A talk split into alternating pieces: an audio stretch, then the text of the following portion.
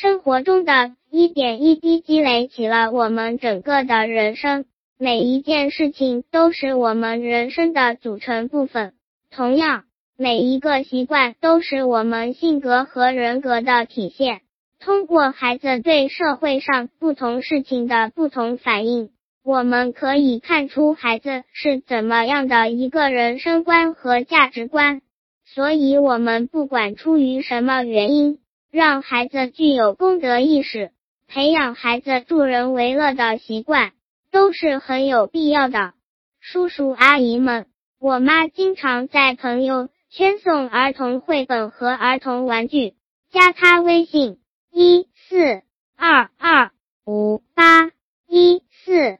三零还可以免费咨询育儿相关问题，他的微信是一四二二五八一四三零，微信有好友数限制，晚了未必有位置。我妈微信号是一四二二五八一四三零，加了吗？那我继续。父母的人生价值观和生活方式对宝宝的影响是非常重要的。父母怎样待人接物，怎样与人交谈，甚至是说电话的口气、做饭的方法、爱看什么样的节目、夫妻之间说话的方式等等，这些日常生活当中的每一件小事，都会在宝宝的心灵中产生较大的影响。甚至直接影响往后宝宝的社会公德意识的形成。很多父母过于看重宝宝，宝宝要什么给什么，这种做法对宝宝是百害而无一利的。因为宝宝一旦不能得到满足，不满情绪就会产生，甚至出现恶劣行为，比如恐吓大人，甚至开始行窃等。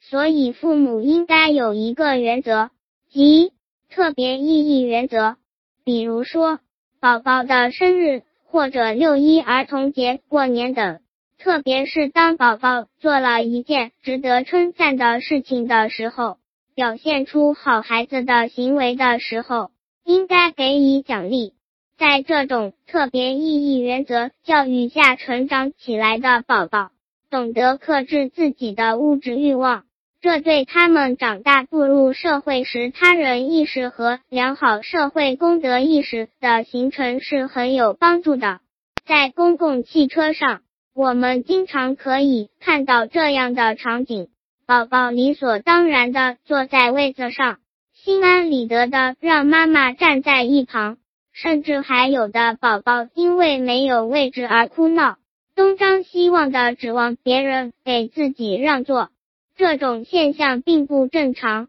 宝宝长到四五岁时，体力其实能够支持，所以平时遇到这种情况，父母应该鼓励宝宝站着，培养宝宝的自立精神以及关爱他人的意识。即使有人让座，也应该婉言拒绝。另外，当宝宝在公园荡秋千或者玩滑梯的时候，父母应该告诉宝宝要按顺序排队，因为宝宝再小也要遵守社会公德。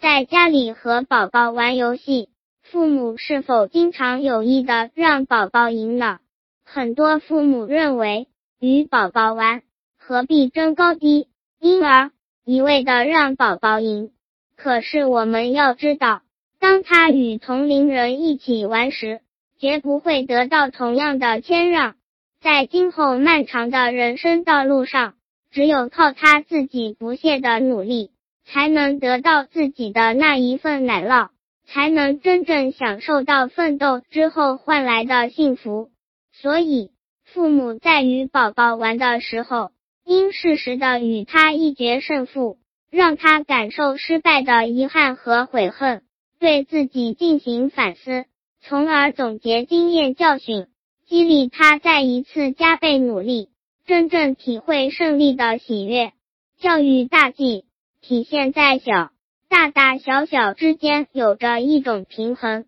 在日常生活中的每一件事情都在教育着宝宝，这些一点一滴的教育，促成了一个人的性格养成。这就要求父母在日常生活中注意言行，把握尺寸，动态调整，让宝宝在一个您努力营造的环境中成长，成为一个具有独立人格的成熟孩子，进而走向社会去。